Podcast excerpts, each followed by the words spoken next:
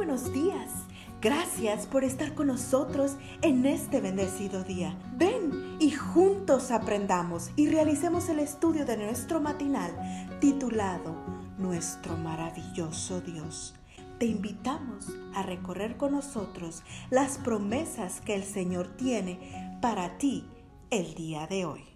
El matinal de esta mañana se titula Soli Deo Gloria.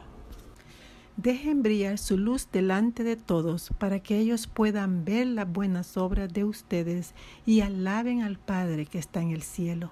Mateo 5, 16. En nuestro versículo para hoy, el Señor Jesús dice que hemos de hacer brillar nuestra luz delante de todos. ¿Cómo lograr que esa luz brille, no para nuestra gloria personal, sino para la gloria de Dios? Hace ya tiempo leí un relato que nos puede ayudar a dar siempre la gloria a quien corresponde. Lo cuenta Bill Nutt y trata de una ocasión en la que él fue invitado a un concierto del conocido guitarrista clásico Christopher Parkening. Dice Bill que estaba disfrutando plenamente del concierto cuando repentinamente el artista anunció que iba a interpretar su última pieza, porque quería contar una historia personal. ¿Cómo puede ser? pensó Bill. Yo vine a escuchar música, no historia. Lo que siguió a continuación, nadie en la sala del concierto lo imaginó. El artista habló de su encuentro con Jesús y de cómo su relación con el Señor llenaba su vida más que el dinero y la fama que hasta entonces había conocido.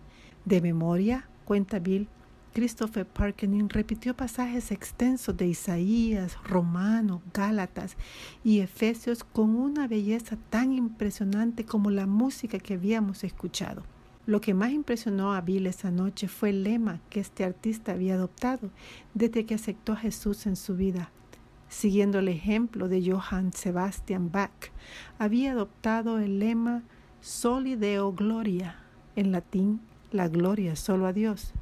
Con estas palabras, Christopher Parkening esa noche dejó en claro que estaba dejando brillar su luz con toda la intensidad posible, pero no para su gloria, sino para gloria del Señor.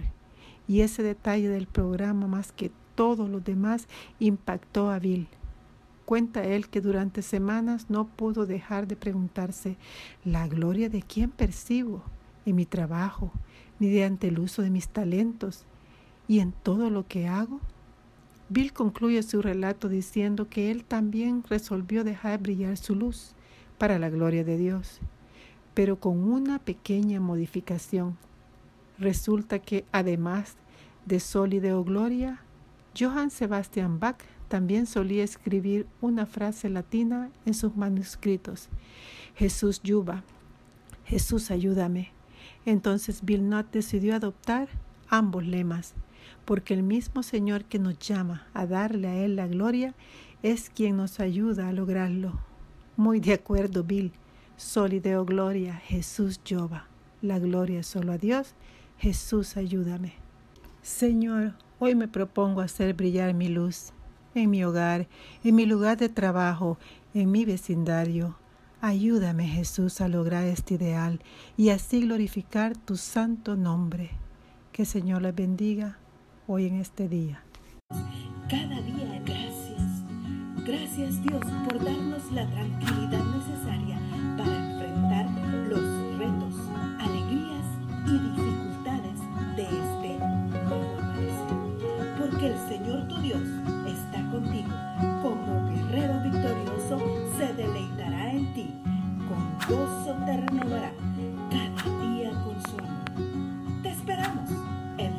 mañana para continuar cobrando aliento en la palabra de nuestro maravilloso Dios.